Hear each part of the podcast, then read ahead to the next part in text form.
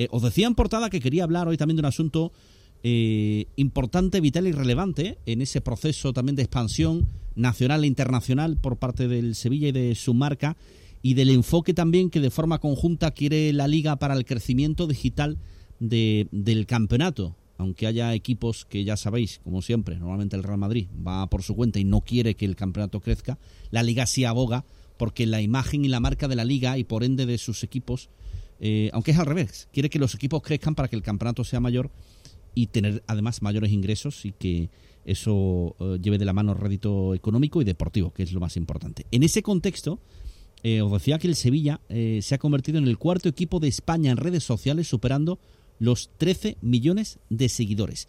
Quería saludar, es un equipo de trabajo, pero liderado por su responsable de redes sociales, compañero José Ángel Risco, ¿qué tal? Buenas tardes. Buenas tardes, Alberto. Muy buenas tardes a, todos. Y lo primero, muchas felicidades para todo tu equipo de trabajo por estos datos. ¿eh?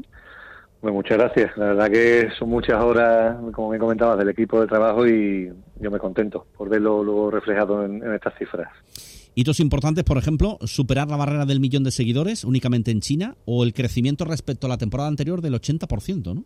Sí, como bien estabas comentando, bueno, la liga dentro de la liga Impulso nos está nos, marca una serie de, de hitos que tenemos que ir cumpliendo eh, y bueno, la verdad que uno de ellos es el crecimiento en la base de seguidores. Nosotros pues ya de por sí eh, teníamos una serie de objetivos marcados eh, internos y hombre, pues la verdad que llegar a un crecimiento de un 80%, como comprenderá, pues es difícil porque cada vez es más complicado, ¿no? la audiencia es la que es en, redes sociales y bueno, que sigas creciendo, pues siempre es positivo. Em, lo consolidan al Sevilla solo por detrás de Real Madrid, Fútbol Club Barcelona y Atlético de Madrid el crecimiento en un mercado estratégico, como decía, de, China, séptimo club europeo con mayor crecimiento en, en, China. Eh, ¿En qué redes sociales tiene presencia el, Sevilla, José Ángel? En general, pues mira, estamos en Twitter, eh, en Twitter además en varios idiomas, eh, en Facebook, Instagram, bueno, Mundo Meta, Facebook, Instagram, también estamos en Threads, que acaban de lanzarlo, aunque todavía no ha llegado a la Unión Europea, YouTube, también estamos en Douyin, TikTok, en Weibo, que es la red social china, LinkedIn también podemos contarla, que es una red social, en este caso profesional. En fin, estamos en bastantes plataformas eh, y como siempre, pues bueno, intentando buscar nuevas, nuevas formas de comunicar con los sevillistas de distintas generaciones y, de distintos puntos del planeta. Distintas generaciones. Eh, la Liga marca también un poco el reto de, conectar con audiencias más jóvenes, ¿no? ¿Cómo entiendes tú que debe ser esa comunicación por parte de los clubes?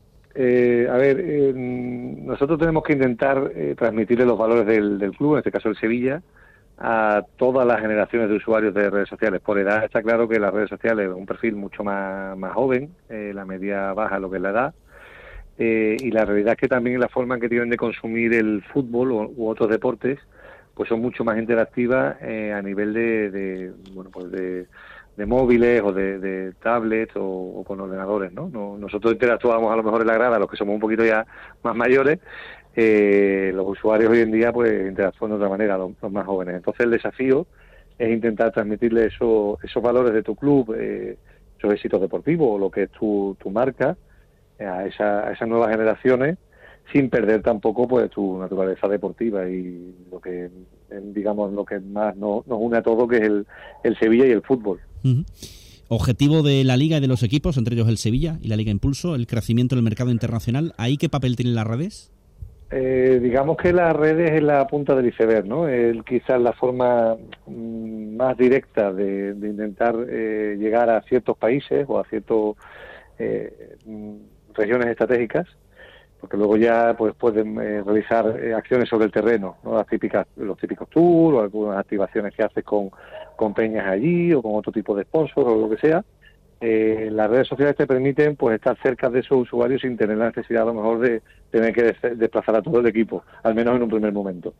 Entonces, bueno, en ese sentido creo que a nivel de internacionalización, que es uno de los objetivos de la liga, eh, todo lo que es una estrategia digital, eh, no solo de redes sociales, sino otros, en otros ámbitos como pues en la página web u otros departamentos del club, eh, pues creo que juegan un rol importante porque, como digo, creo que es el primer paso que se puede dar para intentar acercarse a esos usuarios no solo en su idioma, eh, sino también en su forma de pensar, ¿no? Esto, es importante.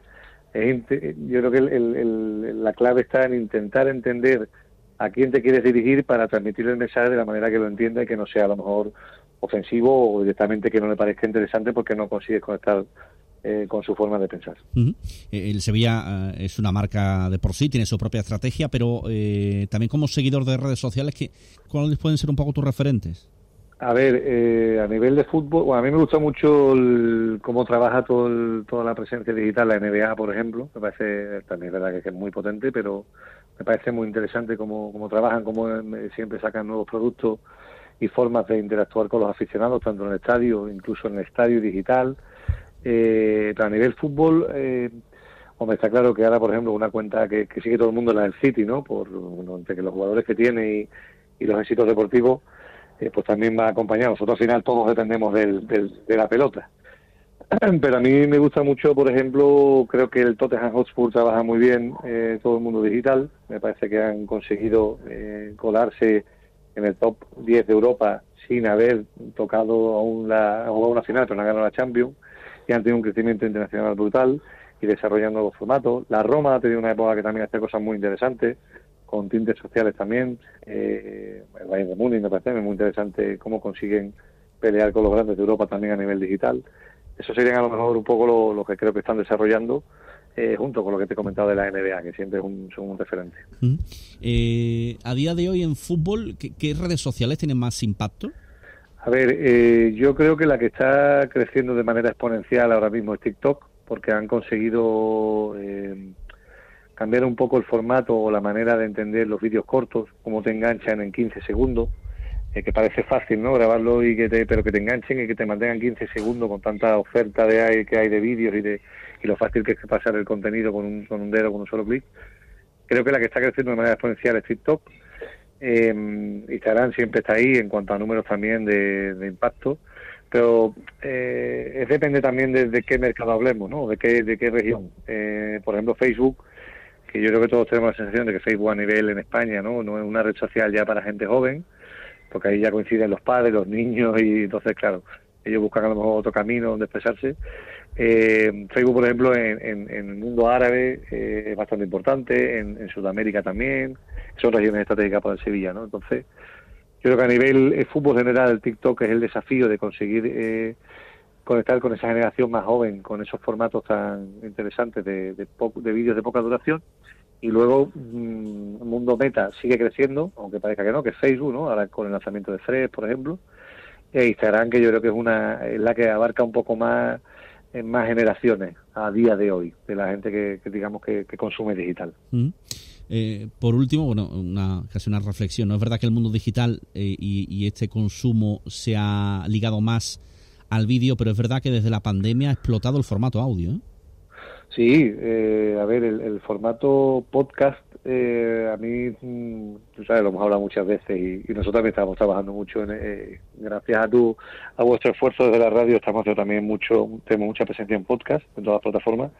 Eh, yo creo que el formato audio eh, tiene unas opciones brutales y lo, podemos ver, por ejemplo, con cómo el mismo YouTube está desarrollando su propio canal de podcast. Tienes con podcast vídeo o directamente con podcast, eh, además de todas las plataformas que existen ya para, para consumir audio y también me parece muy interesante porque son contenidos atemporales y eso también es un desafío muy interesante, ¿no? el, poder ofrecer contenidos que tú consumes cuando estás a lo mejor un poco más tranquilo, quieres disfrutar eh, tranquilamente de algo eh, y eso te lo ofrece el podcast. Igual que te lo puede ofrecer un formato de vídeo largo, lo ves con tranquilidad, ¿no? Bueno, los desde dentro que intentamos nosotros volcar mucho esfuerzo para mostrar cómo ha sido un partido desde distintos puntos que el, que el, el aficionado no puede ver o cercano a los jugadores pues lo mismo con, con el formato podcast. Y coincido contigo, o sea, el, audio continúa siendo, además nosotros que tenemos mucha cultura de, radio, eh, creo que es un gran desafío y ha llegado para quedarse este tipo de formatos. Bueno, pues eh, queremos saludarte simplemente en este proceso de crecimiento, es un punto muy importante, pero vais a seguir hacia arriba. Vamos a seguir porque bueno, nos consideramos todos parte del grupo de trabajo sin duda, pero queremos saludar a su responsable para felicitarle y profundizar un poquito en estos datos tan importantes que reflejan el crecimiento de la marca digital del Sevilla también en redes sociales. José Ángel, un placer, ¿eh? Muchísimas gracias y un, un abrazo muy fuerte. Un abrazo, gracias. Hasta luego. José Ángel Risco, el máximo responsable de las redes sociales del Sevilla.